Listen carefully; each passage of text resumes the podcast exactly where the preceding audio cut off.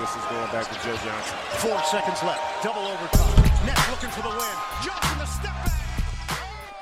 Moin und herzlich willkommen zu einer neuen Ausgabe unserer 17, 18 NBA Season Preview Rankings, was auch immer. It's Playoff Time, Ladies and Gentlemen. Mein Name ist Dirk Funk von eurem Lieblingspodcast ins Gesicht von Staudemeyer und Arne Tegen ist natürlich auch wie immer in der Leitung. Was gibt's Neues, mein Junge? Moin Mahlzeit, bienvenidos, herzlich willkommen auch von mir. Ich versuche dein, deine Euphorie und deinen Enthusiasmus ein bisschen zu containen, aber ich tue mich schwer. Also du hörst dich auf jeden Fall maximal hyped an, gefällt mir sehr, sehr gut. Mir geht's blendend im Prinzip, noch, muss man sagen. Sonntag 15.22 Uhr, war gerade wählen, hab einen Kaffee vor mir stehen, freue mich jetzt auf eine bummelige Ausgabe, bin ein bisschen zerscheppert, du glaube ich auch, also da kommen wir vielleicht gleich nochmal drauf. Ich bin gespannt, wie die Performance dann im Laufe des Podcasts absinken wird, weil ich fürchte, dass sie absinken wird, ist relativ sicher. Aber ich, nichtsdestotrotz, ich hab Bock. Ich freue mich. Wir haben wahnsinnig viele Themen auf dem Tisch. Von daher Boah. bin guter Dinge. Es ist wirklich heftig heute und ich habe es eben schon gemerkt. Also ich muss zugeben, es gab gestern ein paar Bier. Wir hatten, wir hatten unser erstes Heimspiel gestern und nach der wirklich deftigen Niederlage, also wir wurden ja wirklich 3-0 aus der Halle gefegt in Frankfurt bei unserem Saisonauftakt, hatten wir unser Heimspiel beim Volleyball natürlich. Unsere neuen Hörer wissen es vielleicht noch nicht. Ich spiele Volleyball inzwischen in der Regionalliga, sind leider abgestiegen bei der großen LRF Sinzig, Leichtathletik Freunde Sinzig. Der beschissenste Name, den du haben kannst, wenn du eine Volleyballmannschaft bist. Ja, und da waren wir unter Druck. Wir sind eigentlich natürlich, haben uns das Ziel gesetzt, wir wollen mindestens oberes Mittelfeld sein und eigentlich wollen wir aufsteigen, sind wir mal ganz ehrlich. Also von daher mussten wir liefern. Das Spiel war sehr durchwachsen. Ich bin auch immer noch angeschlagen. Wir hatten wieder ganz, ganz dünne Personaldecke, aber wir haben das Ding rausgegrindet, wirklich. In der Crunch-Time haben wir das Ding nach Hause gefahren, 16-14 im Tiebreak und es musste natürlich auch noch ein bisschen gefeiert werden. Und weil ich jetzt ein gewisses Alter erreicht habe, du kennst die Probleme, es war jetzt nicht exzessiver Alkoholkonsum. Also dafür wollen wir auch natürlich auch keine Werbung machen. Aber es ist halt dieser Mix und das ist einfach so, wenn du ein gewisses Alter erreicht hast. Eine gewisse Portion Alkohol plus Schlafmangel, also ich habe vielleicht vier Stunden gepennt, das ist natürlich pures Gift, ne? Und dementsprechend geht's mir, ich habe es auch eben schon gemerkt, meine YouTube-Streak läuft ja nach wie vor und auch heute wird noch ein Video kommen, aber ich habe vorhin schon mal so ein bisschen Audio eingesprochen und ich habe mich gefühlte 723 Mal versprochen, also wirklich absolut Katastrophe. Ich bin gespannt, wie es jetzt läuft. Ja, sauber, das sind doch rosige Aussichten für den Podcast. Ich war auch unterwegs, war um halb vier, glaube ich, im Bett, also jetzt auch nicht ewig spät, aber schon später, als man im Normalfall so ins Bett geht. Hab mich auch nicht völlig aus dem Leben geschossen, aber war schon, ja, so leicht angedaddelt, würde ich mal behaupten. Und mir ging es auch absolut mies heute Morgen. Also das ist wirklich, wir gehen ja beide mit großen, großen Schritten auf die 30. Meine noch ein kleines bisschen größer. Also ich bin wirklich bald dran. Ein halbes Jahr habe ich noch ungefähr nicht mal mehr. Man merkt es. Der körperliche Verfall ist greifbar. Es ist so, man kann es einfach nicht mehr leugnen. Es ist mittlerweile, sind wir da angekommen, dass man sich wirklich gute Gedanken machen muss, wann man ins Bett geht und wie lange man sich das erlauben kann und so weiter und so fort. Es ist ein bisschen trist, aber es gehört wohl irgendwo dazu, wa? Das kann gut sein. Ich komme gerade auf eine gute Idee. Warum feiern wir nicht deinen 30. Geburtstag nächstes Jahr mit unserer Community und machen einen Riesentreffen? nee, ich habe gerade daran gedacht, weil wir sind ja ein bisschen durcheinander gekommen. Jetzt gerade unsere Preview-Episoden, die ranken wir jetzt ja schon gar nicht mehr, dass wir sagen, hier 140. Episode. Aber ich glaube, gemeinsam jetzt mit den auch 10 Vögelis, die wir gemacht haben, auch das wird irgendwann übrigens mal wiederkommen, wer sich das fragt. Wir haben, glaube ich, vielleicht schon das Jubiläum gehabt, das kleine. Also 150 Episoden.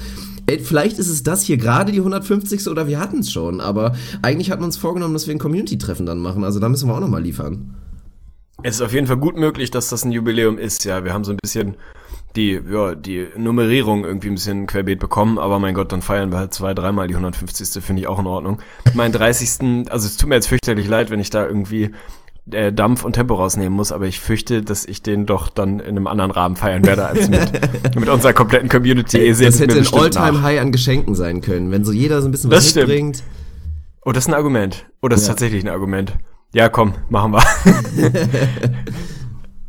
Ja, erzähl mal ein bisschen, wir hatten jetzt hier gerade wirklich Neuigkeiten. Du warst wirklich auch vor allem busy. Also natürlich, was haben wir heute im Programm? Platz 8 im Osten und im Westen. Wir werden natürlich auch über Carmelo Anthony sprechen. Der letzte große Domini-Stein, Domini-Stein, ja voll, der Free Agency ist ja jetzt auch endlich gefallen. Und wir sind froh, dass es jetzt tatsächlich kein Team im Nachhinein beeinflusst und auch für die Zukunft, dass es ein Team ist, was jetzt unbedingt eh noch nicht dran gewesen wäre. Also auch das ist optimal gelaufen. Da werden wir natürlich gleich alles drüber reden. Aber es gibt gibt auch so noch mal ein paar Neuigkeiten. Wie gesagt, Arne extrem busy gewesen. Unsere große Insgesicht von Staudemeyer Fantasy-Liga-Konstrukt, was auch immer. Es ist ja tatsächlich nicht nur eine Liga, viele von euch haben es mitbekommen. Wir haben auch im letzten Jahr schon wirklich die Insgesicht von Staudemeyer Liga gespielt. Da gab es auch in diversen, also zwei Ligen hatten wir, jeweils eine haben wir gemanagt und wir haben jetzt mal alles ein bisschen umgemodelt. Ab jetzt gibt es, ach, erklärst du es, Alter, ich krieg doch nur Krach. Jo, ehe du hier Krach bekommst, was unvermeidbar gewesen wäre, versuche ich das kurz und bündig zusammenzufassen. Yahoo Fantasy League, wir haben letztes Jahr zwei Ligen gespielt, ich eine, du eine. Da hat der gute Mike Seyer meine Liga gewonnen und Jan Marx hat deine Liga gewonnen, weil es dies Jahr unfassbar viel Zulauf gab und die Nachfrage wirklich explodiert ist, haben wir uns überlegt, wir beide machen nur noch ein Team gemeinsam, was extrem spannend wird, wie wir uns da einigen, spielen eine offizielle ins Gesicht von Staudemeyer Champions League mit zwölf Teilnehmern da sind die beiden Gewinner aus dem letzten Jahr drin. Wir haben ein Team und der gute Krügo hat ein Team. Die anderen acht Plätze haben wir zugelost. Die, sprich, diese Liga ist voll. Und weil wir insgesamt über 90 Anmeldungen und Bewerbungen, wenn man so will, gehabt haben, haben wir uns überlegt, dass wir noch vier Ligen darunter aufbauen nebenbei, also vier zweite Ligen sozusagen, A12 Leute. Die Gewinner steigen auf in die Champions League im nächsten Jahr. Und diese Plätze, 48 Stück beziehungsweise 44 Stück minus die vier Commissioner, Shoutout an die auf jeden Fall, die sich bereit erklärt haben, uns da ein bisschen Arbeit abzunehmen. Die habe ich heute Morgen oder heute Nachmittag, Vormittag, Mittag, Mittag, das ist Mittag gewesen. Dann habe ich vorhin auf jeden Fall ausgelost und auf ins Gesicht von Staudemeyer Facebook auf unserer Seite veröffentlicht in Form ein paar Bildern. Also jeder, der sich beworben hat auf eine der Fantasy-Ligen, bitte einmal den Post checken. Guckt nach, ob ihr da dabei seid und meldet euch bei euren Commissionern, die euch dann einladen in die Ligen. Möglichst zeitnah machen das Ganze, weil wir noch draften müssen und die Saison dann irgendwann auch mal losgeht. Sprich, wir sollten nicht allzu viel Zeit verlieren. Also bitte alle einmal den Facebook-Post checken. Wenn ihr dabei seid, herzlichen Glückwunsch. Wenn nicht, nicht traurig sein. Wir konnten nicht für jeden wirklichen Platz äh, festhalten.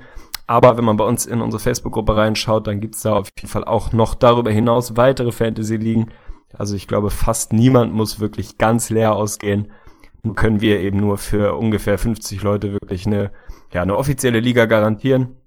Wenn ihr, wenn ihr Bock habt, dann, ja, Schaut bei Facebook vorbei, dann seid ihr dabei und dann können wir da eine bummelige Liga starten, beziehungsweise fünf bummelige Ligen. Ich habe auf jeden Fall massiven Bock. Ja, das System finde ich richtig geil und ansonsten auch nochmal der Aufruf an alle anderen. Also alle, die das jetzt nicht mitbekommen haben und Bock bekommen haben auf wirklich Yahoo Fantasy, tut euch echt mit euren Freunden zusammen, macht eine Liga und wenn die Freunde fehlen oder Leute, die Interesse haben, gibt glaube ich eine Facebook-Gruppe Fantasien von Staudemeyer. Müsst ihr bei Facebook einfach mal eingeben. Wenn ihr die Gruppe joint, dann findet ihr da auch noch gleichgesinnt und dann könnt ihr euch da nochmal zusammentun, eine schöne Proberunde machen, ein Probejahr und dann nächstes Jahr gibt's ja natürlich wieder ein, zwei Plätze für unsere Champions League. Dann auch wieder zu verlosen tatsächlich tatsächlich und auch die restlichen Ligen werden dann ja auch wieder aufgefüllt. Von daher eine runde Geschichte. Auf jeden Fall. Also ich habe massiven Bock drauf. Hab noch eine administrative Ankündigung zu machen, wenn man so will. Ich hoffe, dass die meisten es mittlerweile gesehen haben, weil sie uns natürlich alle fleißig bei Facebook folgen. Wir beide wissen, dass es nur ein Bruchteil tatsächlich tut, aber wir versuchen es immer wieder, euch dazu zu bringen und zu drängen, uns bei Facebook ein bisschen Support zu bringen, unsere Seite zu liken. Wir haben eine neue Gaming-Rubrik, wenn man so will, beziehungsweise wirklich ein Spiel für unsere Hörer entwickelt das offizielle erste und einzige ins Gesicht von Staudemeyer Bullshit Bingo, Bullshit Vögli, wie auch immer es genau nennen oder heißen wird. Bullshit Bingo sollten die meisten von euch mittlerweile wahrscheinlich kennen. Schaut einfach mal bei uns auf der Facebook-Seite vorbei. Ich weiß gar nicht genau, wann ich es gepostet habe, vorgestern oder so ähnlich. Müsst ihr einfach mal durch die Timeline scrollen, vielleicht pinne ich das demnächst nochmal oben an. Das Bullshit Bingo, weil wir beide immer mal wieder Sprachkrach haben, ja so ein paar besondere Ausdrucksweisen haben oder Dinge passieren während des Podcasts, die irgendwie relativ regelmäßig passieren, die wir teilweise irgendwie bewusst mitkriegen, teilweise unbewusst und wo wir wirklich schon schon einen Haufen Rückmeldungen bekommen haben, was so unsere Macken und Eigenheiten sind. Da gibt's jetzt das offizielle Bullshit Vögli, sprich ein Spiel, was ihr euch einfach das JPEG runterladen könnt oder auch ausdrucken und neben den ja, neben euer Handy, wenn ihr den Podcast hört, legen könnt und abstreichen könnt, wenn eines dieser Dinge passiert. Und wie beim klassischen Bingo, wenn man entweder waagerecht, senkrecht oder diagonal fünf in einer Reihe hat, hat man in dem Fall ein Vögli. Dann schreibt ihr da einmal fleißig daneben, welche Episode und ungefähr zu welcher Minute das passiert ist. Fotografiert es ab, schickt uns das und habt dann ein offizielles Vögli. Und die Gewinner werden dann bei uns irgendwie im Podcast ausgelobt. Wir müssen uns nochmal überlegen, was wir da genau machen. Das wird über mehrere Folgen laufen. Und dann irgendwie einmal monatlich haben wir uns jetzt mal gedacht, wird das wechseln, also wird die Anordnung wechseln, neue Sachen dazukommen, alte Sachen rausfliegen. Dann haben wir immer wieder eine bummelige Option, unseren Sprachkrach ein bisschen mitzuverfolgen nebenbei. Ich finde es auf jeden Fall ziemlich geil. Ich glaube, wir haben heute schon bestimmt vier Sachen zum Abstreichen geboten, wenn nicht mehr. Also Mal schauen, wie lange es dauert, bis man da wirklich das erste Vögel zusammen hat. Wahrscheinlich dauert es nicht so ewig. Ja, es wird jetzt vielleicht ein bisschen eigenartig, dass wir halt, also es darf nicht so weit kommen, dass wir wirklich aktiv drüber nachdenken und dann irgendwie Auf versuchen, Sachen Fall. zu vermeiden oder zu provozieren. Aber ich denke mal, das bekommen wir hin. Nee, sehr schöne Idee, ist ja auf deinem Mist gewachsen, also Shoutout auf jeden Fall an dich. Finde ich echt gut und wäre cool, wenn ihr, wenn ihr da auf jeden Fall mitmacht. Also jetzt gerne den Podcast pausieren, einmal das bei Facebook aufrufen ins Gesicht von Staudemeyer und dann da ja so ein bisschen mitspielen. Hat man was für nebenbei, das ist doch auch ganz schön. Und jetzt müssen wir ganz kurz wieder besprechen. Shams Sharamia, Tegen, Wosh Bomb, Take Bomb Bomb hat wieder zugeschlagen. es war tatsächlich wieder mal der Fall, weil ich habe ja erzählt, hatte am Samstag ein Spiel und ich weiß noch so ungefähr 5 Uhr, so am frühen Abend haben wir noch kurz vor mal ein, zwei Sachen wegen natürlich unseres Podcast-Projekts besprochen, auch allgemein so ein bisschen natürlich gequatscht und dann das erste Mal, als ich aufs Handy geguckt hatte, dann irgendwann wieder halb elf. Ich habe nur wieder die Nachrichten von Tegen gesehen und er hat's wieder direkt geleakt. Carmelo Anthony zu den Thunder, dass es echt heiß wurde und dass es unmittelbar langsam doch von einem Move stand, das war ja schon vorher raus. Ich hatte vorher nur die Nachrichten, was ich mir natürlich auch schon gedacht habe, dass Carmelo Anthony jetzt langsam auch eingesehen hat, okay, ich kann das jetzt nicht so krass forcieren, dass wirklich das jetzt zu den Rockets klappt. Ich weite es ein bisschen auf und könnte mir auch vorstellen, auch eventuell ist es bei den Cavs doch vielleicht ganz nett oder eventuell auch neben Paul George und neben Russell Westbrook, was jetzt tatsächlich passiert ist. Und was für ein Paket, ich überlasse es dir einfach jetzt nochmal kurz anzuleiten. Unsere Hörer haben es eh alle mitbekommen, aber wir dürfen nicht zu viel verraten, das ist klar, weil es ja natürlich auch jetzt vor allen Dingen für die für das Preview der Thunder viel hat. Von daher werden wir jetzt sportlich, inhaltlich gar nicht so tief darauf eingehen. Aber trotzdem müssen wir es ja ganz kurz besprechen. Ja, auf jeden Fall. Also wir müssen mal schauen, in wie epischer Breite wir das heute machen. Erstmal Shoutout auf jeden Fall an unsere Twitter-Community. Ich habe gestern war es, glaube ich, aber deutlich bevor es da richtig heiß geworden ist rund um diesen Trade, habe ich eine Umfrage gestartet, wo denn unsere Hörer äh, Carmelo Anthony am liebsten sehen wollen. Weil dass er irgendwann früher oder später geht, das war im Prinzip ein offenes Geheimnis. Das Ding bei den Knicks war durch. Er wollte es anscheinend unbedingt irgendwie zu den Rockets schaffen und hat da immer wieder angedeutet, dass das das einzige Team wäre aktuell, für das er seine No-Trade-Clause waven würde. Irgendwann hat er dann eingesehen, dass die Knicks offenbar schlicht kein Interesse an vermutlich Ryan Anderson, der da so das, das Gegenpaket gewesen wäre, haben und sie da nicht auf seinen Druck eingegangen sind, sondern ja, dann hat man sich irgendwann geeinigt, er hat die Liste ein bisschen erweitert und da waren es dann im Prinzip kurz bevor es durchgegangen ist, waren noch die Rockets, die Cavs, die Thunder und irgendwo auch die Blazers mit in der Verlosung. Ich habe eine Umfrage gemacht, wo unsere Community ihn am liebsten sehen will. Und Shoutout an euch, 41% sind wirklich auf die Thunder gegangen. Ich weiß natürlich nicht, ob das jetzt noch, als das Ding schon durch war, die Leute nochmal schnell auf Thunder geklickt haben, um da sich irgendwie ihren Fame abzuholen. Aber das war auch vorher schon absehbar, dass das anscheinend wirklich die liebste Destination für Carmelo Anthony unserer Community gewesen wäre. Hätte ich nicht gedacht. Ich hätte gedacht, dass wahrscheinlich die Cavs da echt weiter oben sind. So sind's die Thunder geworden, die im Gegensatz dazu, beziehungsweise als, ja, als Paket ein Enes Kanter, Doug McDermott und, lass mich lügen, den Pick von, habe ich vergessen wann, mit abgeben. Dass man ein bisschen Gehalt mit zurückgeben muss, das war irgendwie klar. Dementsprechend schwierig war es dann auch wirklich richtig gute Pakete für die Knicks ja, zustande zu bringen, weil einfach der, der Vertrag von Carmelo Anthony einigermaßen gematcht werden muss. Da war Ennis Kanter mehr oder weniger ein Lock, wenn die Thunder dann wirklich das Team werden, weil sie nicht viele andere Sachen im Angebot hatten. Die selber hat natürlich überhaupt kein Interesse, irgendwie einen Steven Adams mit reinzuwerfen, also war es klar, dass es irgendwie Kanter plus X wird. Ein Kai Singler, ein Doug McDermott, jetzt ist es McDermott geworden. Ja, werden wir gleich mal drüber sprechen, wie das Paket dann für die Knicks wirklich wirklich aussieht, wie zufrieden sie damit sein können. Aber erstmal ist es, das habe ich danach dann auch direkt wieder getwittert oder getweetet. Wie heißt es eigentlich? Habe ich getwittert oder habe ich getweetet? Ich bin mir echt Ich dachte immer, dass es getweetet heißt, aber bin mir inzwischen relativ sicher, dass man sagt getwittert und dass es wirklich nur der Tweet ist und man es wirklich nur so benutzt. Ja, stabil. Jedenfalls habe ich getwittert oder getweetet, wie auch immer, dass es mehr oder weniger das nächste Powerhouse jetzt im Westen ist. Also das ist der nächste, ich nenne ihn immer noch Star, auch wenn ESPN in ihrem Ranking das vielleicht anders sieht, der jetzt aus dem Osten rüber in den Westen wandert. Und es ist wirklich locked and loaded. Ich bin sehr froh, dass wir noch nicht in den Previews so weit waren, dass die Teams schon dran gewesen wären, sondern dass wir das jetzt wirklich ja, vernünftig und sauber mit einfließen lassen können. Bei den Knicks haben wir damals, glaube ich, schon dazu gesagt, dass wir davon ausgehen, dass Melo weg sein wird. Also die haben wir, glaube ich, ja, ganz vernünftig eingerankt, auch ohne diesen Deal jetzt. Ich find's erstmal emotional großartig, dass wir wieder ein Team haben, was nochmal eine ganze Spur spannender geworden ist. Zumindest wie viel besser, da reden wir vielleicht gleich nochmal drüber. Aber es ist doch einfach, also wenn ich jetzt hier wirklich mal durch die Standings im Westen guck, alter Schwede, ich weiß gar nicht, auf was ich mich am meisten freue. Du hast da so viele unfassbar großartige Teams und wirklich das nächste Powerhouse. Sie sind all in. Russell Westbrook könnte nächstes Jahr weg sein. Jetzt haben sie wirklich komplett Win Now. Sam Presti ist anscheinend ein Halbgott. Also was der ja aus seinen aus seinen begrenzten Assets gemacht hat, wie er es geschafft hat, Paul George und Mello dazu zu bekommen, ist für mich nach wie vor sensationell. Also ich freue mich einfach massiv und ich glaube, du bist auch einigermaßen hyped, wenn ich das richtig rausgehört habe. Ich bin unfassbar hyped. Also ohne zu viel zu spoilern, wir waren beide schon sehr, sehr angetan von den Thunder, selbst ohne Carmelo Anthony. Und auch da, um nicht zu viel zu wegzugreifen, aber ich finde den Fit echt geil. Also das ist für mich der deutlich spannendste Move und für mich sind die Thunder allerspätestens jetzt auch das spannendste Team der kommenden Saison. Also ich freue mich einfach unfassbar drauf. Ich denke, das geht euch allen ähnlich. Und natürlich erstmal, vor allem zum Saisonstart, sind sie das League Pass-Team schlechthin. Also da sollte man wirklich kein Spiel verpassen und das wird schon eine schöne Geschichte. Und für uns ist es perfekt gelaufen. Die Thunder wären eh jetzt noch nicht unbedingt die nächsten zwei Episoden vielleicht rangekommen, um das vielleicht mal kurz zu spoilern. Und so ist es echt gut. Ich hatte wirklich Schiss wegen der Blazers. Die Blazers waren ja auch kurzzeitig ein Thema. Und ich weiß nicht, ob das für mich jetzt wirklich großlegend was verändert hätte in diesem Konstrukt. So mit einem Mellow auch noch neben zwei defensiv schwachen Lillard McCallum.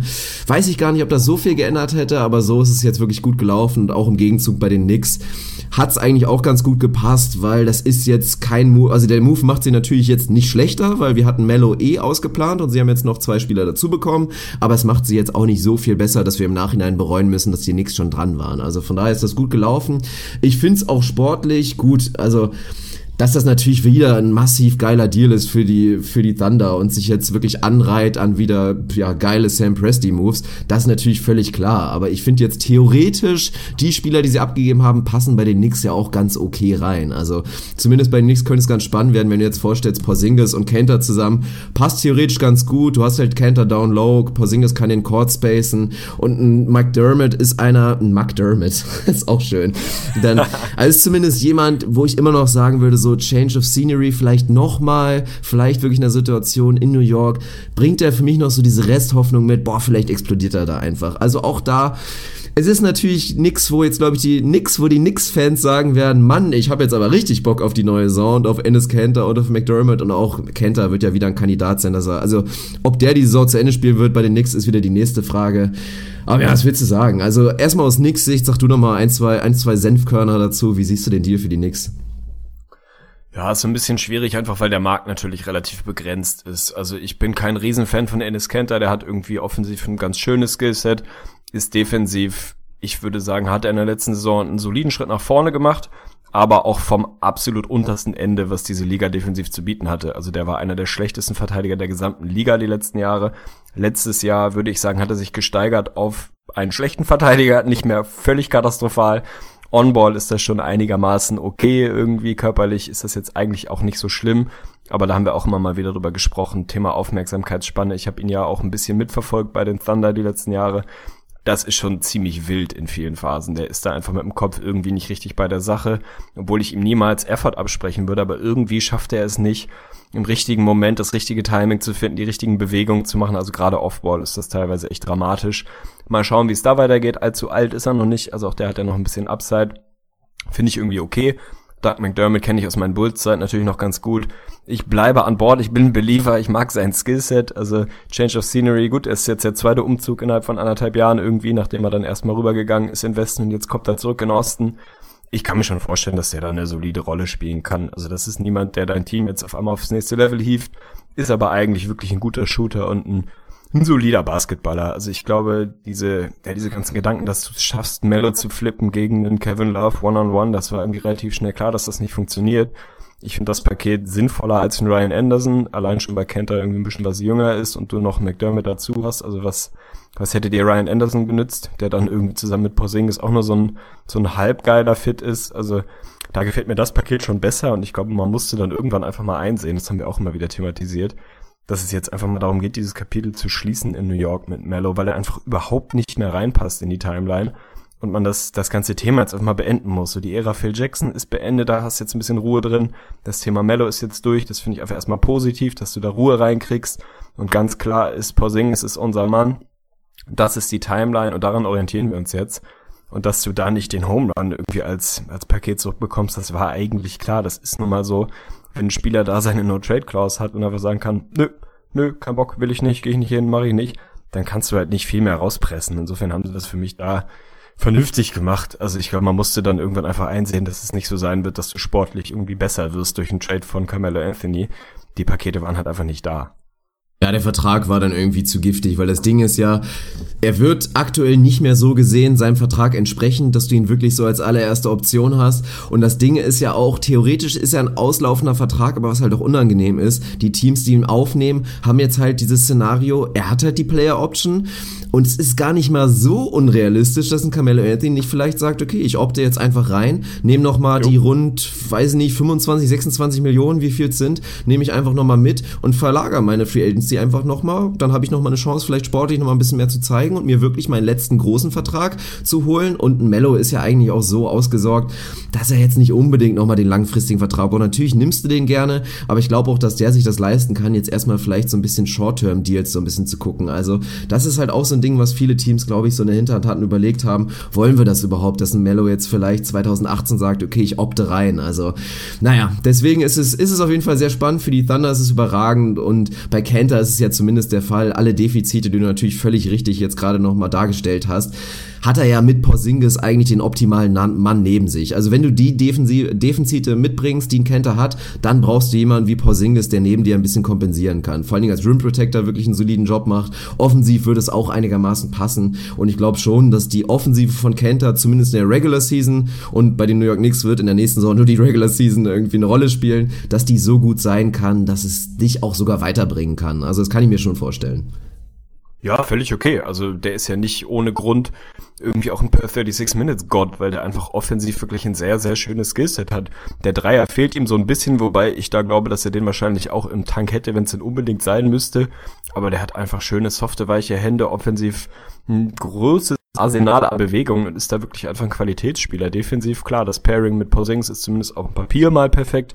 Jemand, der das so ein bisschen kompensieren kann, was Kent da wirklich kaputt macht. Warum nicht? Also ich finde den Fit zumindest auf dem Papier echt ordentlich.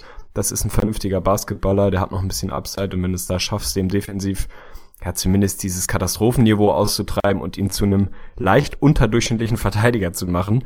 Wenn du das schaffst, offensiv ist das definitiv ein, ein, deutlicher Plusspieler, dann bringt er dich auch ein Stückchen nach vorne. Also für mich völlig in Ordnung.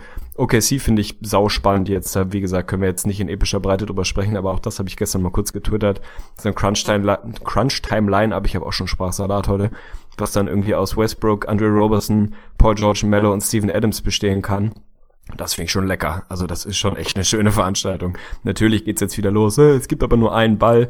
Aber da kommen wir dann zu gegebener Zeit nochmal rauf. Das sehe ich relativ unproblematisch. Gerade wenn man sich mal anschaut, was ein Paul George so Offball kann und was auch ein Mello theoretisch Offball kann, wenn er denn muss.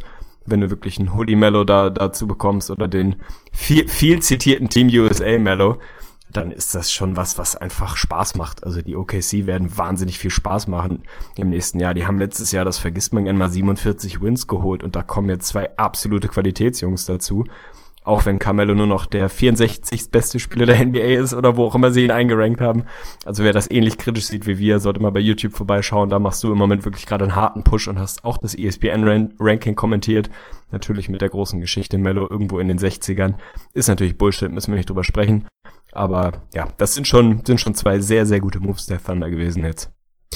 Ja, das kann man so sagen. Dabei belassen wir es. Ich kann nur noch kurz einen Aufruf machen, weil unmittelbar nachdem wir diese Episode hier wirklich beenden werden, werde ich auch das nächste YouTube wieder hochladen und tatsächlich werde ich da wirklich die besten Sam Presti Moves in seiner zehnjährigen Karriere als GM Oha. wirklich der Supersonics Schrägstrich Thunder werde ich euch mal so ein bisschen vorstellen. Das ist glaube ich eine ganz interessante Schicht Geschichte. Also da ist jetzt der Hype ja auch schon wirklich unfassbar. Was interessant ist, wenn man das mal so ein bisschen googelt, so Sam Presti Moves, da findet man auch ganz schnell so so Überschriften, so weiß Sam Presti überhaupt, was er macht. Sam Presti ist der schlechteste GM der Liga. Also der hat wirklich ein krasses Auf und Ab jetzt auch gemacht. Und eventuell mache ich auch noch mal ein Video, die schlechtesten Moves, die Sam Presti gemacht hat. Aber aktuell ist natürlich, also Power Rankings mäßig ist er, was das GM-Ranking angeht, natürlich ganz oben dabei aktuell. Aber schaut da auf jeden Fall später rein bei YouTube. Also egal wann es jetzt hört, das Video sollte dann schon hochgeladen sein. Ist, glaube ich, ganz spannend. Und jetzt ist der Punkt angelangt nach rund 25 Minuten, ohne irgendwie auf die Rankings einzugehen. Das wird eine lange Episode Episode heute. It's Playoff Time, Mann. Ich werde, wenn ich Lust und Zeit habe, schneide ich jetzt eine Fanfare rein, aber wir werden jetzt zum ersten Mal nach unserer Meinung ein Playoff-Team besprechen und wie immer fangen wir im Osten an. Wir haben ja letztes Mal schon gesagt, strittige Entscheidung. Das Team, was wir kurz davor hatten, auf neun zu nehmen, wird letztendlich auf sieben landen. Die acht war in Zement gemeißelt und ich überlasse es dir, uns jetzt das Team, das erste Playoff-Team in unserem Ranking hier vorzustellen.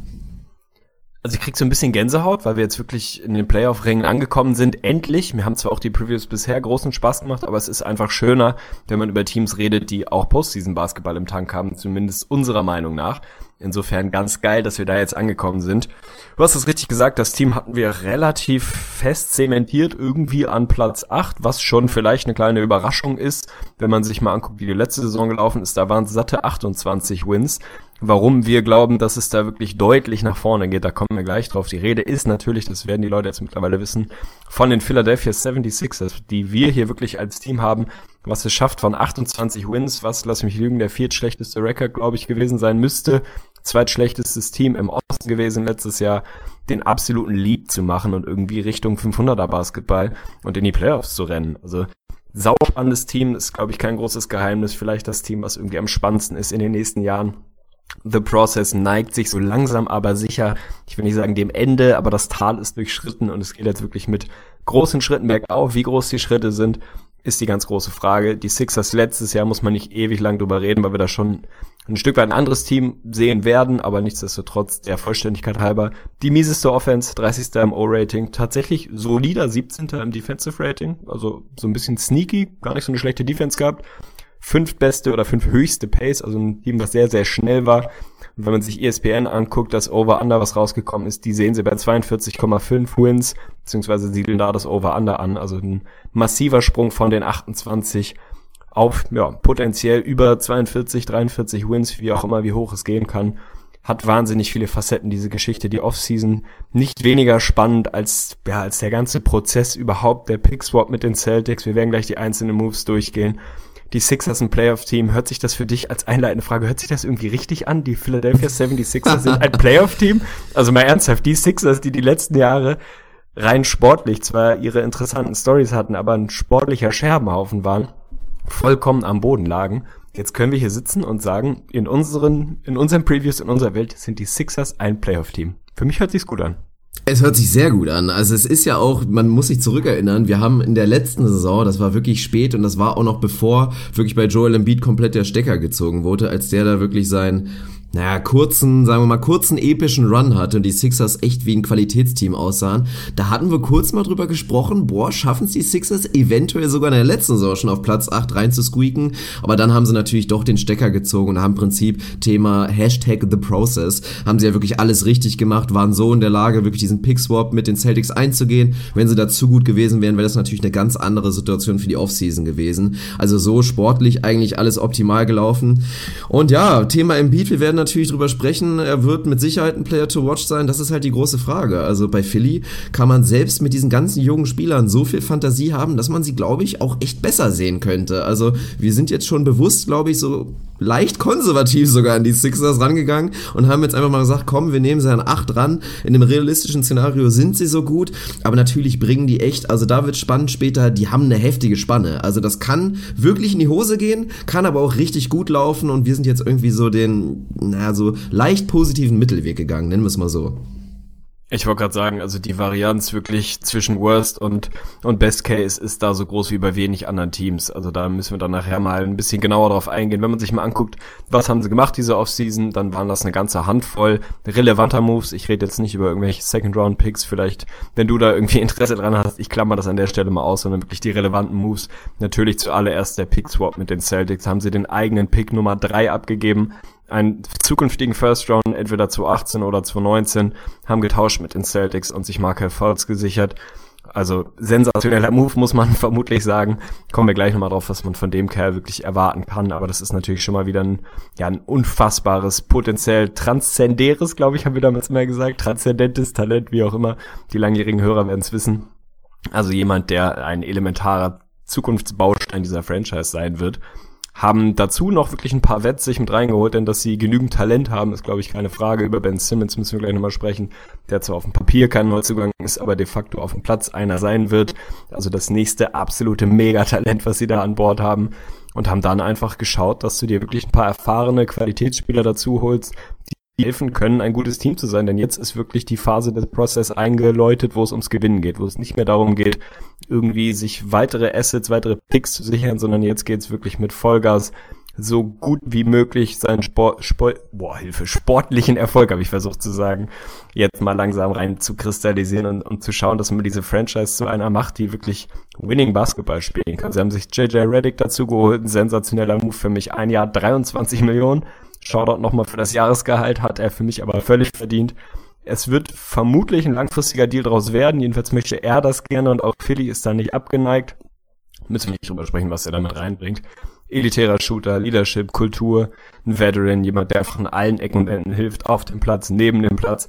Und selbst mit diesem Deal sind die Sixers noch nicht mal beim Salary Floor angekommen. Also jeder, der da rumrennt und erzählt, ist viel zu teuer, ist Bullshit. Das Geld wäre sowieso weg gewesen. Entweder geht's halt an einen Spieler oder es geht an die anderen Teams. Insofern alles richtig gemacht. Amir Johnson für mich auch ein sehr guter Move. Ein Jahr 11 Millionen. Noch ein Veteran, den du damit reingeholt hast, der Power Forward spielen kann, Center spielen kann, da einen guten Backup geben kann. Müssen wir auch gleich nochmal drüber reden. Und abgegeben haben sie nicht ewig viel. Gerald Henderson ist nicht mehr an Bord. Sergio Rodriguez, das tut dir wahrscheinlich ein bisschen weh. Und Thiago Splitter ist weg. Dafür haben sie sich auch noch tatsächlich Robert Covingtons Teamoption haben sie gezogen. Für sage und schreibe 1,57 Millionen. Also sehr, sehr schlank, war natürlich ein No-Brainer. Für mich ein ultra spannendes Team, was ja randvoll mit überragenden Talenten ist. Dazu ein paar Veterans, die helfen können. Off-Season-Note bin ich sehr gespannt, ob du da ein Haar in der Suppe finden kannst. Ich habe lange gesucht, ich habe eins gefunden, aber es ist kein besonders großes. Ich will dich mal vorsenfen lassen. Ist das für dich von der Offseason, ist das einfach ein Home Run? Ist es besser kannst du es nicht machen oder hast du was, was du kritisieren kannst bei den Sixers? Boah, es fällt einem echt schon schwer, groß zu kritisieren. Also ich finde den JJ Reddick Move auch wirklich super. Also da auch wirklich diesen Ansatz. Du hast genau das Richtige gesagt. Natürlich sind 23 Millionen pro Jahr überbezahlt für JJ Reddick. Aber auch nicht viel. Also weil er wirklich dir die Qualität geben kann und auch rein vom sportlichen Fit, der wirklich genau das ist zu 110 Prozent, was die Sixers gesucht haben. Und da ist das einfach dann so ein kleiner Wink-Wink-Deal. So, wir bezahlen dich jetzt einmal. Dann ist JJ Reddick, war ja vorher wahrscheinlich auch, aber jetzt ist er wirklich durch. Jetzt sind seine Kinder durch. Jetzt sind seine Kindeskinder durch, der ist abgesichert und danach, wenn es normal läuft, wird JJ Reddick dann auch einen moderateren, längerfristigen Vertrag dann bei den Sixers unterschreiben und er passt vom Lockerroom perfekt rein. Amir Johnson, den finde ich sportlich weiß ich nicht. Also das finde ich schon sehr, sehr redundant. Also das musste nicht unbedingt sein und ich weiß halt nicht, ob seine Präsenz so Thema Lockerroom und Leadership wirklich, dass sein Effekt da so groß ist, dass du das jetzt unbedingt machen musstest. Also das ist so ein Deal, hätte für mich nicht unbedingt sein müssen, aber tut auch nicht wirklich weh. Der Rest ist stimmig. Ja, kannst du nicht viel sagen. Also Off-Season-Note es ist zu wenig passiert für mich, um jetzt zu sagen, boah, sensationell, ich gebe eine glatte Eins, aber ich würde auch sagen, bei dem Pick-Swap ist das echt eine schöne Geschichte. Da haben wir ja damals auch schon drüber geredet, gesagt, dass das für Philly eine runde Sache ist. Da habe ich auch immer noch dieses leichte in Klammern und mit einem leichten Fragezeichen hinter.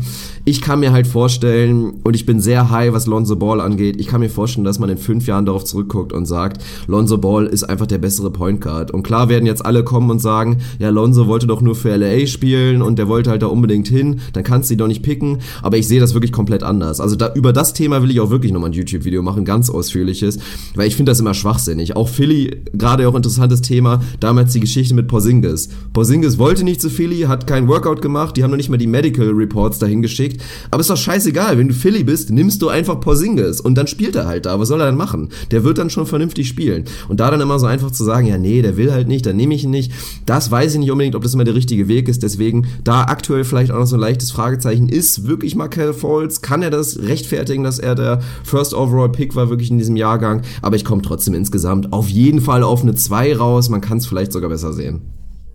Bei mir ist es definitiv besser, auch weil ich glaube, dass der Ansatz in Bezug auf Ball Markel Fultz ein anderer war. Ich weiß nicht, ob man in Philadelphia absolut überzeugt ist, dass Markel Fultz der beste Spieler dieses Drafts ist.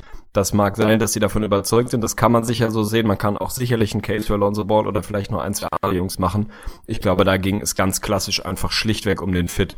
Also ich glaube, dass in dem System, bei dem, was du brauchst, mit einem Roster, wo du einen Ben Simmons hast, wo du einen Embiid und Charic und Co. dabei hast, dass einfach der Spielertyp, jetzt mal unabhängig davon, wie hoch die Ceiling ist, Markel Fultz, da besser reinpasst als ein Typ Lonzo Ball. Da brauchst du nicht zwingend einen wahnsinnig balldominanten Floor-General-Type, was sowieso Ben Simmons im Optimalfall, wenn er fit ist, davon viel übernehmen wird. Da brauchst du primär einen Shooter, einen Scorer, einen, der, ja, der dir eher das liefert oder jemand, der eher das Profil eines Markel Fultz hat. Mag sein, dass Lonzo Ball die bessere Karriere hat. Das kann ich mir gut vorstellen, aber der Fit gefällt mir da einfach besser. Insofern fand ich den Uptrade auch absolut sinnvoll und mit Augenmaß irgendwie gemacht, zu sagen, wir traden hoch, geben noch ein Asset dazu ab mit dem Future Pick und sichern uns den Kerl, den wir da als besten Fit für uns sehen und riskieren nicht, dass er dann gegebenenfalls weg ist und wir einen, ja, einen Spieler nehmen, der vielleicht ein ähnliches Talent hat, ein ähnliches Ceiling hat, aber einfach nicht ganz so gut reinpasst. Und Thema Amir Johnson, redundant, weiß ich nicht, würde ich glaube ich nicht unbedingt unterschreiben. Die Frage ist ja immer ein bisschen, was erwartest du von dem Kerl? Wie gesagt, kohlemäßig musst du nicht drüber sprechen, Salary Floor ist nicht erreicht, also das ist irgendwie relativ egal, ob du ihm da 11 Millionen oder 4 oder 7 zahlst. Ich finde, dass er als Backup auf beiden großen Positionen mir das schon ganz gut gefällt. Ist einfach jemand, der gut reboundet, der solide verteidigt, der so ein bisschen Drecksarbeit macht. Und wer weiß denn, wie viele Spieler ein Embiid macht, wer weiß, wie viele Spieler ein, ein Sharic macht und dahinter wird's dann halt auf den großen Positionen einfach dünn. Also Thema Okafor ist für mich sowas, was minimal so ein klitzekleines Minus an die Offseason hängt, dass du den einfach nicht geschafft hast, loszuwerden, stand jetzt. Das wirst du weiterhin versuchen, kein, kein Thema. Aber mit dem planen sie eigentlich nicht ernsthaft und dann ist es dahinter einfach nicht so ewig dünn, äh, nicht so, nicht so ewig tief sondern da sind sie einigermaßen dünn. Insofern finde ich das konsequent zu sagen, da holen wir uns jemand, der auch dran gewöhnt ist, diese klassische Backup-Rolle spielen zu können auf beiden Positionen. Das finde ich irgendwie ganz charmant. Von daher ist es bei mir am Ende des Tages eine 2 Plus als Off-Season-Note, weil sie sehr, sehr viel richtig gemacht haben. Für mich, wie gesagt, nur so das Okafor-Thema, was vielleicht dann den Ausschlag gibt, dass es kein 1 Minus ist, aber selbst damit könnte ich leben. Für mich haben sie sehr, sehr, sehr viel richtig gemacht. Ja, kann ich nachvollziehen, auch dein Argument mit Foles. Ich sehe es persönlich anders, weil ich die Sixers noch nicht so weit sehe, jetzt schon zu sagen, okay, wir gehen jetzt zu 100% auf Fit und nicht unbedingt auf Talent. Erstmal ist für mich in Lonzo Ball auch gar nicht so balldominant, dass es nicht unbedingt auch nicht mit dem Simmons funktionieren kann. Und das ist dann halt die Frage. Du baust jetzt schon auf einen Simmons. Ich bin auch, ey, ich bin absolut überzeugt davon, dass der eine massive Saison spielt. Und auch, ich habe ihn immer so ein bisschen vergessen, weil ich habe mich jetzt ja schon committed mit Lonzo Ball als Rookie of the Year. Aber man darf halt nicht vergessen, dass Ben Simmons jetzt halt auch als Rookie gilt und natürlich auch ein massiver massiver Favorit ist, weil alles, was man hört, ist der Junge überragend in Form, hat wirklich so hinter, ja, hinterm Vorhang einen riesen Schritt nach vorne machen können. Also das ist kein echter Rookie, der wird schon weiter sein. Aber ja, da sich jetzt schon so hundertprozentig darauf zu committen, okay, wir planen die nächsten fünf Jahre mit Ben Simmons, wenn du noch nicht viel gesehen hast, ist mir ein kleines bisschen zu früh. Aber wie gesagt, das sind Themen, das werden wir in fünf Jahren beantworten können, ob das richtig ist oder nicht. Und deswegen habe ich auch noch kein großes Minus daraus gezogen. Kann ich nachvollziehen, wie gesagt. Also ich, ich kann das irgendwie aus, aus Philly Sicht nachempfinden, warum sie den Weg gehen, den sie gerade gehen und einfach den Best Case planen und sagen, wir glauben, dass Ben Simmons irgendwie den Impact leisten kann, den wir ihm zutrauen. Und dann passt halt jemand, der ein verlässlicherer Shooter ist, da tendenziell besser daneben als Lonzo Ball, der jetzt auch nicht ein reiner super balldominanter Point Guard sein muss, aber schon natürlich tendenziell vom Skillset eher der Typ ist, der ein bisschen mehr den Ball in der Hand hat, als es Markel Falls vielleicht muss, um wirklich effizient zu sein. Thema Markel Falls ist die erste große Frage. Startet er direkt? Also geht Philly einfach direkt, schmeiß rein den Jungen, alles was wir an Talent haben, rauf auf den Platz. Wenn man so ein bisschen ins Depth Chart guckt, ist das spektakulär. Also wirklich spektakulär. Theoretisch, wenn sie es denn so machen, könntest du mit Markel Falls auf der 1, Simmons auf der 3, jetzt mal nominell zumindest, Sharic und Embiid im Frontcourt und einem JJ Reddick daneben könnte man starten. Das mag die, die Starting Five am, am Tip-Off am ersten Spieltag sein. Ist das die, die du erwartest? Ist das der richtige Weg, einfach zu sagen, ey komm, Eier auf den Tisch, das sind hier vier Megatalente, die wir an Bord haben. Also alle Mann raus mit euch und dann schauen wir, dass das so schnell es irgendwie geht, auch einigermaßen funktioniert.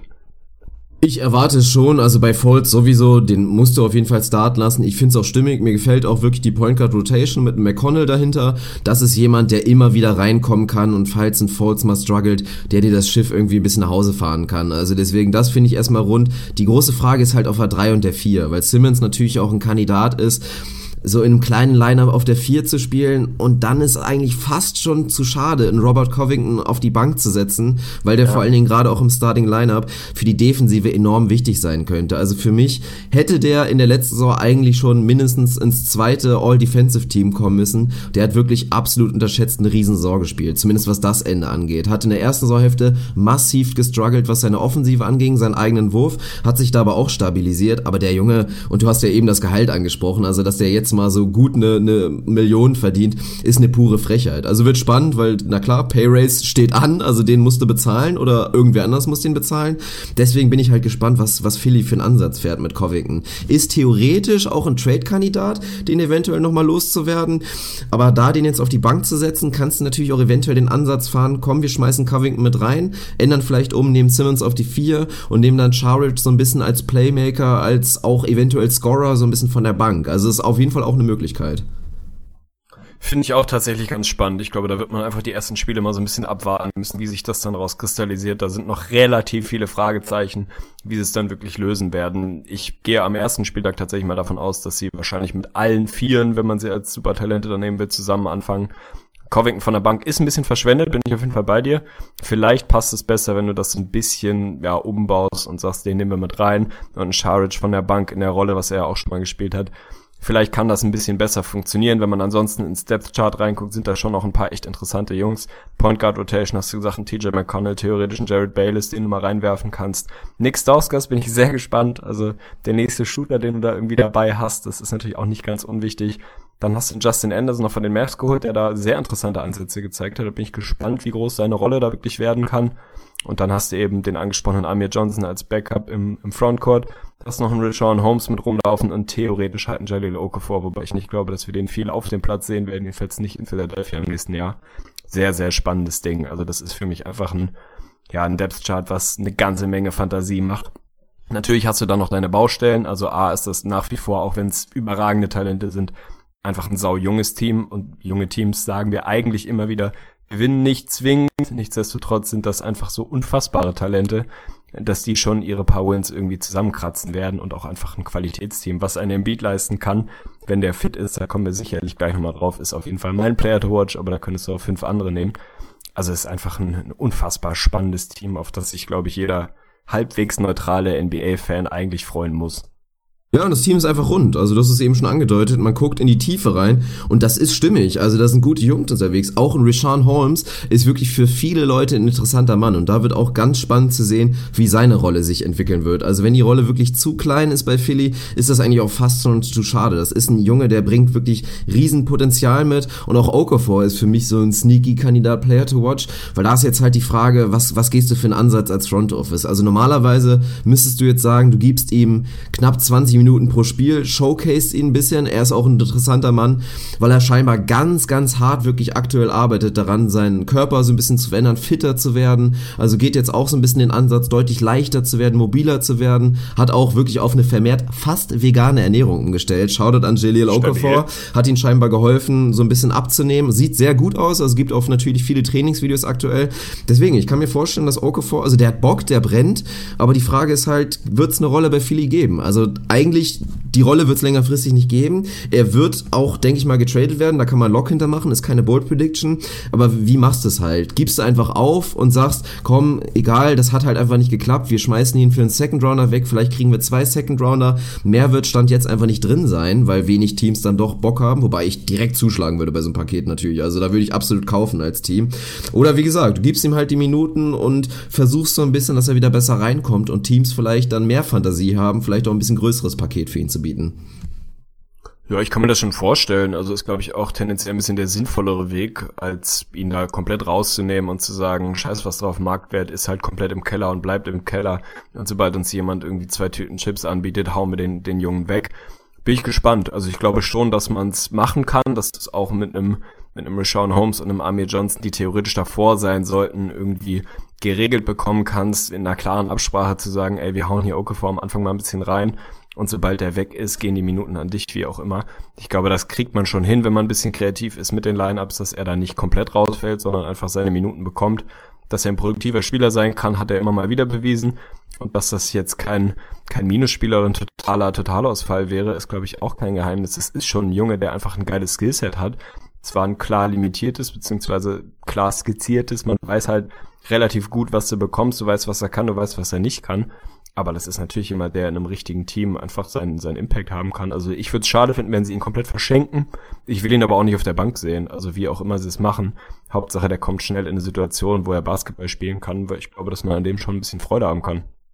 Ja, bevor es jetzt nachher keinen Zusammenhang mehr gibt, haue ich jetzt auch einfach meine Bold Prediction raus. Also es wird jetzt ein bisschen schwierig, das abzusegnen, weil ich habe jetzt keine statistischen Werte jetzt fest aufgeschrieben. Aber ich hoffe, du lässt es mir durchgehen und dass wir das einfach subjektiv bewerten können am Ende der Saison. Meine Bold Prediction ist, dass Jaleel Okafor wirklich Yusuf Nurkic 2.0 wird. Also ich kann mir vorstellen, dass er wirklich so Change of Scenery, dass er zu einem Team kommt, was ihn braucht, was auch sein Skillset braucht und er vielleicht auch so ein bisschen sein Skillset leicht verändert hat, dadurch, dass er leichter ist, vielleicht ein bisschen mobiler wird in der Defensive, dass da sein Defizit ein kleines bisschen kleiner wird, kann ich mir wirklich vorstellen, dass der eine Riesenrolle spielen könnte für sein neues Team, richtig gute Zahlen auflegen könnte und das wäre tatsächlich meine Bold Prediction, dass ein Jaleel Okafor einen ähnlichen Impact haben wird, wie wir es jetzt bei einem Yusuf Nurkic bei den Blazers gesehen haben.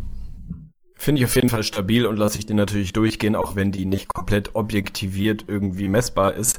Aber ich glaube, da werden wir schon schon den gemeinsamen Nenner finden, einfach ja das zu bewerten, was Okafor auf den Platz bringt, ob das was ist, wo man sagt, es geht in die Richtung eines Nurkic, neue Situation und einfach direkt einen positiven Impact, dann das wäre für mich so der, der Maßstab, wenn man sagen kann, hat da einen positiven, wirklich einen sichtbaren positiven Beitrag in seinem neuen Team geleistet dann gilt die für mich als erfüllt. Also das finde ich vollkommen in Ordnung. Und ich würde es ihm wünschen. Also nach wie vor, der hat echt eine Menge Hate einstecken müssen oder eine Menge Kritik zumindest einstecken müssen. Und ich glaube nicht alles davon zurecht. Das ist einfach jemand, der jung ist, der ein Skillset hat, wo es jetzt bisher nicht so hundertprozentig auf dem Platz funktioniert hat, aber nichtsdestotrotz jemand, der einfach ein, ein guter Basketballer werden kann. Insofern meine Daumen sind drauf, dass diese World Prediction durchgeht. Ja, das freut mich, dass wir uns da einig sind, weil das einfach ein Junge ist, der muss einem schon ein bisschen leid tun. Also das ist dann wirklich mal dieses, wenn du in diese falsche Situation reingeschmissen wirst und deswegen auch nochmal die Parallele. Also wenn du dir nochmal reinziehst, dass du jetzt diesen Jaleel Okafor tatsächlich einem Christoph Porzingis vorgezogen hast damals. Ja, war eine schwierige Situation, aber das ist einfach beidseitig, ja, alles andere als optimal gelaufen. Naja, aber hoffen wir mal, dass es besser wird und das wäre doch ganz, ganz schön. Ja, sauber. Dann würde ich sagen, kommen wir zu unserer nächsten Mini-Rubrik, die wir immer mit dabei haben bei uns in den Previews, der Player to Watch. Ich habe es, glaube ich, schon mal gesagt. Ich habe mich am Ende des Tages für Joel Embiid entschieden, hätte auch fünf andere Leute nehmen können. Das halbe Sixers-Roster ist im Prinzip irgendwie Player to Watch, da gibt's mehr als genug. Bin gespannt, ob du auch Embiid genommen hast. Warum habe ich ihn genommen? Ist relativ simpel. Du hast es vorhin schon angesprochen. In den wenigen Spielen, muss man leider Gottes sagen, die er auf dem Platz war, da waren die Sixers letztes Jahr nicht nur ein ordentliches Team, sondern einfach ein sackgutes Team. Das muss man sich echt mal reinziehen. Die On-Off-Stats, das Net-Rating von Joel Embiid ist sensationell. Das Net-Rating der Sixers letztes Jahr ohne Embiid minus 7,9, also wirklich katastrophal, einfach ein absolut mieses Team das Net-Rating mit Joel Embiid auf dem Platz plus 3,2. Das sagt jetzt nicht jedem hier direkt aus dem, aus dem FF was, um das mal so ein bisschen ja, in Kontext zu setzen. Das wäre Platz 7 in der Liga gewesen. Das ist praktisch identisch mit dem Net-Rating der Celtics im letzten Jahr. Besser als das der Cavs, der Wizards, der Heat, der Bucks, der Thunder, der Blazers und so weiter und so fort. Das heißt jetzt nicht, dass mit Joel Embiid die Sixers irgendwie ein Top-Team sind. Und Kontext, Sample Size und so weiter spielt natürlich alles eine Rolle. Nichtsdestotrotz heißt das, solange Joel Embiid auf dem Platz war, waren die Sixers einfach ein Winning Team. Und das finde ich nicht hergeholt, das gleiche für dieses Jahr zu prognostizieren, zumal sie rein sportlich auch einfach nochmal signifikant besser geworden sind. Embiid haben wir mehr als genug drüber gesprochen.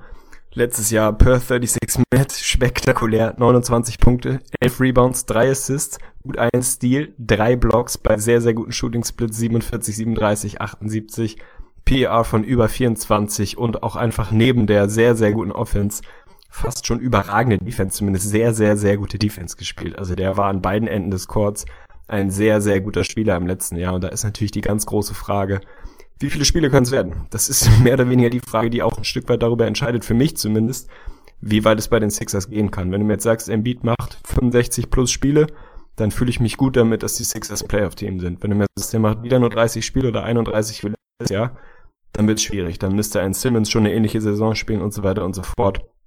Also ich will nicht so weit gehen und sagen, die Sixers kommen nur so weit, wie ein Beat sie trägt, aber es ist für mich der entscheidende Faktor, wie nicht wir am Ende des Tages dran sein können, was unseren Platz 8 angeht. Von daher ist er naturgemäß mein Player to watch und ich fürchte deiner eventuell sogar auch.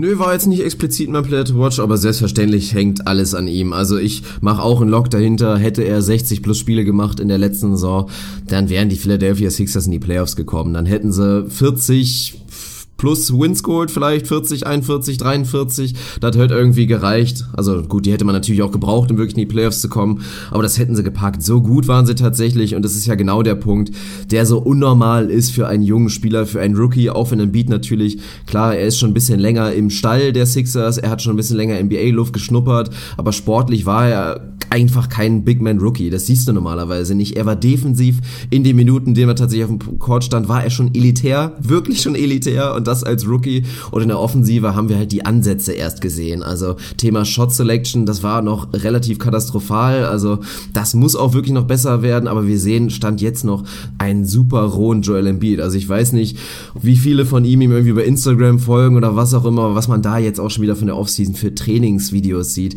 wie der einfach mit dem Ball umgeht, wie agil der ist und wie der dann einfach kurz wirklich zwei, drei Dribble-Moves macht, dann einen Spin-Move und dann von der Distanz das Ding reinstopft und was für einer Höhe. Also der Mann ist, also pff, sollte der jemals gesund bleiben, alter Schwede, dann kann das wirklich sowas von heftig werden und das ist das Ding. Also man kann nicht tatsächlich sagen, dass die Ceiling von Joel Embiid, von einem gesunden Joel Embiid, einfach noch wesentlich höher ist als das, was wir in dieser kleinen Sample Size in der letzten Saison gesehen haben. Und das war ja schon der reine Wahnsinn. Also stell dir mal einen Spieler vor, der das, was er wirklich auf dem Court gemacht hat, einfach nur konstant produzieren kann. Das ist ein Superstar in der NBA und das ist jetzt noch wirklich nur angekratzt, meiner Meinung nach. Ja, absolut. Also das ist schon sehr, sehr weit dafür, dass er eben letztes Jahr seine erste Saison auf dem Parkett gebracht hat. Es ist aber trotzdem ja in vielen Phasen oder in vielen Teilen wirklich historisch gute Numbers gewesen. Auch das hat man letztes Jahr immer wieder rausgekramt. Es gab, glaube ich, fast noch nie einen Rookie, der solche Zahlen wirklich aufgelegt hat in seiner ersten Saison. Insofern, ich glaube, jeder neutrale NBA-Fan drückt alle Daumen, dass der Kerl einigermaßen fit bleiben kann. Kein Geheimnis. Natürlich wäre der Rookie of the Year gewesen und das völlig verdient, wenn er vielleicht 40 Spiele gemacht hätte oder 45 oder wo auch immer man da die Grenze zieht. Also ich bin wahnsinnig gespannt, wie der nächste Schritt bei ihm aussieht, ob es wirklich Shot Selection ist, was man ein bisschen improved sieht oder wie auch immer da die, die Veränderungen in der zweiten Saison sein werden. Er ist tatsächlich auch Teil meiner Bold Prediction. Insofern haue ich die einfach direkt hinterher, bevor du dein Bad Word raushauen darfst. Jetzt muss man wieder ein bisschen mathematisches Verständnis mitbringen. Meine Bold Prediction ist, das Games Played versus Points per Game Verhältnis von Joel Embiid wird über 3.0 liegen. Im Sinne von, Letztes Jahr lag genau dieses Verhältnis, was ich mir ausgedacht habe, also was es nicht gibt, lag bei 1,55. Er hat letztes Jahr 31 Spiele gemacht und 20 Points per Game produziert. 31 durch 20 sind 1,55. Ich prognostiziere, dieser Wert wird in diesem Jahr über 3,0 liegen. Sprich, macht er wieder 20 Punkte, müsste er mindestens 60 Spiele machen. Macht er 25 Punkte, was ich nicht hoffe, in dem Fall müsste er 75 Spiele machen, das wird eng. Macht er vielleicht nur 18 Punkte, nicht mit 54 Spielen ganz gut dabei ist natürlich die große Frage, weswegen ich mir das ausgedacht habe, was für ein ja, was für ein Scoring Embiid erwartest du dir? Letztes Jahr, wie gesagt, waren es, weil er auch reduzierte Minuten gespielt hat, nur in großen Anführungsstrichen 20 Punkte. Jetzt kommt ein Falls dazu, der ein Scorer ist, ein Simmons kommt dazu, der so ein bisschen Fragezeichen ist, wie es an dem Ende aussieht. Also erwartest du dir einen ganz klaren Embiid als Topscorer dieses Teams, dass er da vielleicht Richtung 25 sogar geht, oder glaubst du, dass er dann mehr oder weniger bei 20 bleiben wird in, in dem Bereich? Also wo siehst du sein Scoring nächstes Jahr?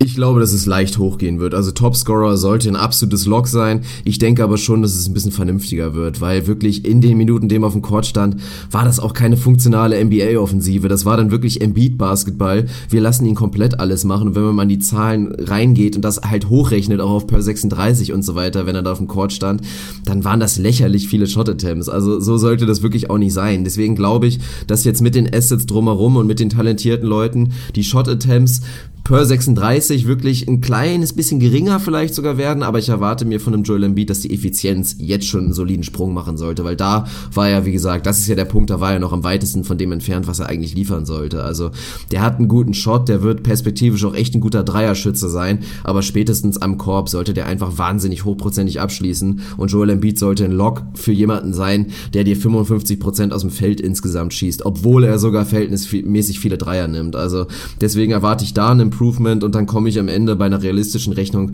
komme ich wahrscheinlich schon echt so bei 22, 23 per Game vielleicht raus. Also je nachdem, wie viele Minuten er wirklich spielen kann per Game. Weil klar, wenn dann wieder viele Spieler dabei sind, wo er vielleicht nur 20 spielt, mal nur 18, das würde den Schnitt natürlich ganz schön runterziehen. Aber ich denke mal, 20 plus kannst du verbuchen und dann sind wir bei deiner Rechnung ja schon bei 60 plus Spielen und das macht es zu einer Bold Prediction. Von daher ist auf jeden Fall abgesegnet. Stabil, das hatte ich gehofft, denn ich habe ihn selber bei mir hier auch nach lange hin und her gerechnet, weil ich mir auch sehr unsicher bin, wie es bei Michael Falls, was das Scoring angeht, aussieht. Also da würde es mich jetzt nicht wundern, wenn der schon, ich will jetzt nicht sagen die 20 kratzt, aber wenn der schon einiges an Würfen wirklich mitnimmt, dass es bei Embiid nicht so ewig weiter hochgeht, als ich hoffe mal in meiner Rechnung so auf 22 ungefähr dann ist bei 66 Spielen, die er dafür machen müsste, was mehr als doppelt so viel wären wie im letzten Jahr. Ich glaube, wir alle wünschen ihm das. Finde ich schön, dass es als Bold Prediction qualifiziert. Insofern bin ich guter Dinge und hoffe, dass dieses Ding durchgeht. Dann spätestens mache ich mir keine großen Gedanken, dass die Sixers nicht in die Playoffs kommen. Was mich natürlich richtig freuen würde, wäre, wenn Joel Embiid einfach 28 Punkte pro Spiel macht und deine Rechnung halt einfach keinen eng. Sinn mehr macht. Das wäre wär auch ganz stabil. Aber schön zu sehen, dass du dir wieder Mühe gegeben hast. Also da muss man dir nochmal einen Shoutout verteilen. Du hast deine Ankündigung wirklich wahr gemacht. Also ihr habt es mitbekommen, letztes Mal, wir ja. haben es ja auch aufgelöst, da hat Arne wirklich immer so lapidar irgendeine Bold Prediction rausgeschissen und dieses Mal merkt man, da ist wirklich jedes Mal, ist da Überlegung hinter, da ist auch Ratio hinter und das gefällt mir sehr gut. Ich switche um zu meinem Player to Watch und den habe ich mir jetzt gar nicht explizit vorbereitet. Ich habe auch keine Stats rausgeschrieben. Ich werde jetzt ein bisschen aus dem Bauch heraus einfach schnacken. Und da gucke ich dann doch zu JJ Reddick, weil ich es sehr, sehr spannend finde, wirklich, weil natürlich viel Verantwortung auf ihm lastet. Gerade einfach, weil er natürlich der hochpotenteste und auch einfach hocheffizienteste Dreierschütze des Teams sein sollte. Das wird er auch sein, aber wird er einfach einen ganz wichtigen Faktor sein. Ich bin extrem gespannt, ob Philly es tatsächlich kopieren wird, diesen Ansatz, den wir bei den Clippers immer wieder gesehen haben, dass gerade Viertel 1 und auch Viertel 3 wirklich ein JJ Reddick gefüttert wird, dass das immer ein Kandidat ist für schnelle 10 Punkte im ersten Viertel.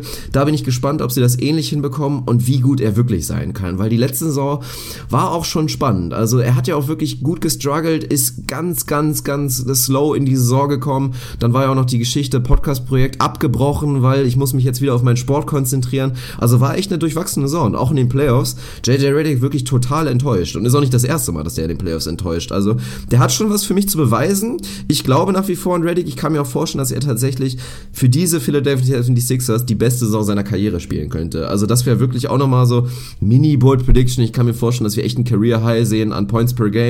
Ich traue einem Reddick 18 plus zu und das wirklich mit gewohnter Effizienz. Also ich sehe ein richtig, richtig gutes Jahr von JJ Reddick kommen. Stabil. Also würde, würde mich freuen. Soweit sehe ich es in meinem Best Case für ihn nicht, weil ich einfach nicht glaube, dass die Attempts dann wirklich da sein werden, weil es da dann für mich mindestens vier Leute gibt, die wirklich da mehr Shots nehmen sollten als er und dann wird es sehr, sehr mit 18. Wer denn? Naja. Also Willst du, dass ein Simmons mehr Shot Attempts nimmt als ein Reddick? Das wäre für mich ein Fehler. Ja. Naja, was heißt mehr Shot Attempts vielleicht nicht, aber nicht ewig viel weniger. Also mindestens drei Jungs. Ich will auch, dass ein Sharic wird, glaube ich, auch nicht, nicht bedeutend weniger schießen als ein, als ein Reddick. Also wenn der da wirklich auf 18 kommt, boah, Hossa, das wäre auf jeden Fall eine Ansage. Ich glaube, dass er da eine, eine sehr, sehr gute, eine sehr wichtige Rolle haben wird. Und Career Year, allein so was, was Effizienz angeht, warum nicht? Ich glaube schon, dass das eine Situation ist, die für ihn wie gemalt sein kann. Er hat richtig Bock drauf. Man hat ihn letztens nochmal in einem Podcast gehört. Ich habe leider vergessen, mit wem, ehrlicherweise ob es irgendwie bei, bei Roche, glaube ich, war, ich weiß, ist auch egal, wo er wirklich geschwärmt hat davon, dass er jetzt da in Philly wirklich die Situation hat, auf die er sich richtig freut, wo er richtig Bock drauf hat, voranzugehen, der Anführer zu sein, wirklich, was so reine, ja, reine Persönlichkeit angeht, da erste, zweite Geige spielen wird, nicht ganz so wie in, wie in LA, wo er dann doch immer ein bisschen im Schatten stand, sondern jetzt wirklich derjenige ist, der als Wett da vorangeht und die Jungs versucht aufs NBA-Niveau zu bringen und irgendwie Work Ethic und Attitude und was da so alles dazugehört, wirklich zu vermitteln. Der hat richtig Bock drauf und ich glaube, das ist schon mal eine gute Voraussetzung. Warum nicht? 18 sehe ich nicht, aber dass der auf 15 plus mit sehr guter Effizienz wiederkommen kann, finde ich nicht unwahrscheinlich. Ja, ich bin sehr gespannt. Also was seine Defizite angeht, ich habe letztens auch nochmal einen schönen Stat gefunden. Also JJ Reddick ist zumindest seitdem BK Ref diese Stats datiert, und das müsste ja glaube ich ab 1963 sein, ist JJ Reddick wirklich einer von vier Spielern erst in NBA-Historie gewesen, der über 30 Minuten pro Spiel in einer Saison mal gespielt hat und weniger als zwei Assists und weniger als zwei Rebounds per Game holen konnte. Also Stark. wirklich, auch da ist er wirklich absolut im elitären Kreis, vielleicht eher im negativen Sinne, weil das muss man ja schon mal ganz ehrlich sagen, sagen, viel mehr macht er halt nicht. Also defensiv finde ich ihn nicht so schlimm, wie viele ihn sehen. Da finde ich ihn fast minimal unterschätzt, weil er einfach sehr, sehr viel Effort da wirklich reinsteckt in die Defensive, also in die Defensive. Limitierungen sind da, rein physisch ist einfach jemand nicht so athletisch wie viele anderen, hat dazu auch noch kurze Arme. Das ist einfach pures Gift, aber der, der Mann macht schon nicht ganz so schlimm. Und ich, ich kann mir aber einfach vorstellen, dass es gut klappt. Mir gefällt es auch einfach drumherum, hatte einfach sehr flexible Leute. Ein Foles kann dir da was wegnehmen, Simmons, das sind alles Leute, die deine, die, also die wirklich die Defizite von einem Reddick kompensieren können. Deswegen finde ich den Fit da geil und ich hoffe es auch einfach für ihn. Ich bin natürlich auch extrem gespannt auf sein Podcast-Projekt weiterhin. Ist er jetzt ins Lager von Uninterrupted gewechselt? Also eigentlich kannst du ihn auch nur da gehört haben, mit Mary Carter, glaube ich, tatsächlich zusammen. Und wir freuen uns natürlich alle drauf, wann das erste Mal JJ Reddick ein MB zu Gast haben wird. Das wird natürlich richtig geil. Auch ansonsten da wirklich diese ganzen Eindrücke dann zu bekommen von diesem jungen Team. Er wird ja natürlich da ganz offen drüber berichten, wie das für ihn jetzt auch wirklich als, als Wett ist, wirklich auch als Anführer. Also klar, du hast auch noch einen Amir Johnson dazu, aber JJ Reddick ist ja jetzt wirklich so ein bisschen der, tatsächlich so ein bisschen müsste er der Leader sein. Also rein zumindest von der Erfahrung her im Lockerroom. Und da bin ich mal gespannt. Ist natürlich eine Rolle, wo er auch reinwachsen muss. War schon immer auch bei den Clippers einer der ältesten und theoretischen Veteranen, aber wenn du so Leute wie CP3 und auch Blake Griffin neben dir hast, dann musst du das natürlich nicht annähernd so ausfüllen. Ja, auf jeden Fall wird er da vorangehen und zumindest bei all dem, was man so von ihm mitbekommen hat, auch im Rahmen des Podcasts, hat er den Kopf auf jeden Fall an der richtigen Stelle und auch irgendwie ein, zwei Gehirnzellen mehr als andere Leute vielleicht. Also da mache ich mir keine großen Sorgen, dass das nicht, nicht gut funktioniert. Auf jeden Fall Social Media MVP, sobald Jordan da im Podcast ist, das wird ein reines Highlight. Der Typ ist einfach eine Bank. Also egal, was der macht, ist es einfach immer witzig, hat Humor, hat irgendwie ein bisschen Hirn, ist einfach Weltklasse. Insofern, da freue ich mich extrem drauf. Jetzt will ich von dir wissen, wir sind beim besten Worst Case angekommen. Wir haben vorhin gesagt, Varianz ist extrem, Schwankungen kann sehr weit hochgehen, kann sehr weit runtergehen. Wenn alle fit sind, im Sinne von, ich glaube nicht, dass wir selbst in dem Best Case mit 82 Games Played von Embiid rechnen, aber zumindest mit einer Saison, wo ein Großteil der Spiele macht, wo ein Ben Simmons fit bleibt, und wo sie wirklich das, was sie an sportlichem Potenzial haben, auf den Platz bringen können. Sie sind im Osten, darf man nicht vergessen. Der Osten ist ein bisschen top-heavy und darunter wird es dann relativ schnell auch ein bisschen dünner. Was ist dein Best Case? Homecourt? Eine 5 vorne im absoluten Best Case? Wahrscheinlich nicht. Das wäre dann doch, also für mich jedenfalls nicht, ist dann doch ein kleiner Reach, aber 45 plus im Best Case sollte eigentlich ein Lock sein. Also für mich, warum nicht, wenn alles passt, Platz 4 attackieren, kann ich mir schon irgendwo vorstellen rechne ich nicht damit, aber in dem besten Fall, warum nicht? Wie weit kann es für dich gehen bei den Sixers? Ja, für mich ist dann doch so ein bisschen der Rookie Point Guard einfach wieder so ein bisschen Fragezeichen. Das ist einfach immer so ein leicht störender Faktor. Das kannst du, kannst du dir nicht wegdenken. Und da hat auch wirklich viel geholfen. McConnell, deswegen unterschätzter Mann. Also der hat das wirklich auch echt gut gemacht. Naja, ich bin gespannt. Ich hau's einfach raus. Also ich kann mir beides vorstellen. Ich glaube, in einem Best-Case-Szenario wirklich mit. Und Best-Case muss ja schon sein, 65 Spieler im Beat, so, das wäre dann wirklich ja, vielleicht 65, so, so Best Case, ja. ist schon traurig genug, dass das tatsächlich das Best Case ist, aber wenn er das schafft, dann kann ich mir vorstellen, dass eine 5 vorne steht. Also ich glaube, dass wirklich auch mit den Neuzugängen und einfach mit dieser Tiefe und auch so ein bisschen der Eingespieltheit, kann ich mir selbst auch vorstellen, dass in dieser Saison ein Team ohne Embiid auch wirklich competitive sein kann. Das ist dann natürlich ganz deutlich kein Playoff-Team mehr, aber ich glaube nicht, dass sie jetzt richtig krass einbrechen und sollte Beat mal 10 Spiele fehlen, dass sie dann auch von den 10 Spielen 9 verlieren. Also deswegen in einem absoluten Best Case steht eine 5 vorne, eine 5 mit einer 0 natürlich, viel weiter oben nicht und dann, ja, dann competen sie um den vierten Platz im Osten, kann ich mir vorstellen. Also Worst Case, da kann natürlich auch viel passieren, wenn wir jetzt sagen, Worst Case, Embiid spielt vielleicht sogar weniger Spiele als in der letzten Saison dann kann es natürlich auch echt sein, dass ein Philadelphia 76ers Team wieder in den Bereich 30 Wins abrutscht. Also für mich ist das wirklich eine Spanne von 20 Wins, die die, die, die Sixers im Tank haben. Realistisch müssen wir uns gleich einigen, aber wenn wir jetzt sagen, sie sind Achter im Osten, sollten das schon 40 sein, wa?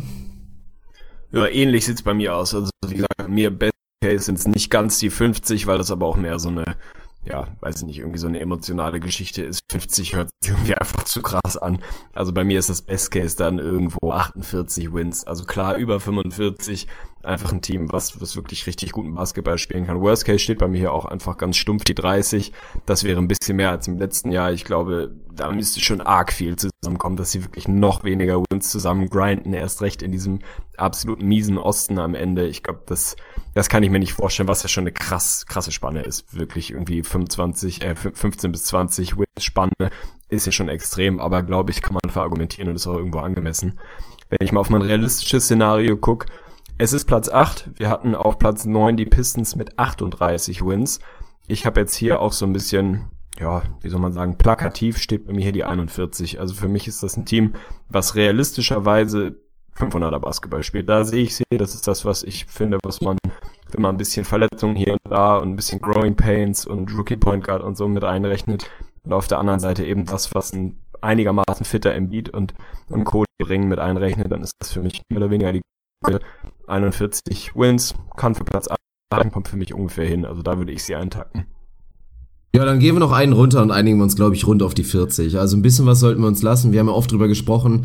Theoretisch ist es am realistischen, dass wir im Westen tatsächlich Teams sehen, die eventuell sogar plus 500 Basketball spielen und die Playoffs verpassen werden. Und im Osten kann es halt eher gut sein, dass da mit 38, 39 reinrutscht. Das sagen wir die ganze Zeit. Und dann müssen wir für mich jetzt auch einfach konsequent sein und machen, wie gesagt, so ein bisschen Lowball Prediction, was die 76ers angeht und sagen mal so ganz knapp unter 500 und, und machen jetzt die 40 fest, oder? Können wir gerne machen und auch das sind einfach mal zwölf Wins mehr als im Vorjahr. Also ist ja nicht so, als würden wir sie da unterschätzen. Ich glaube, das kommt schnell. Jetzt gehen wir rüber in den Westen. Ich bin extrem gespannt, was es gibt. Es ist ein Team, wo wir uns nicht ganz einig sind. Also das ist einer der größten Kompromisse. Du siehst sie etwas besser als ich. Ich habe mich jetzt damit arrangiert, dass wir sie da sehen und kann damit auch gut leben.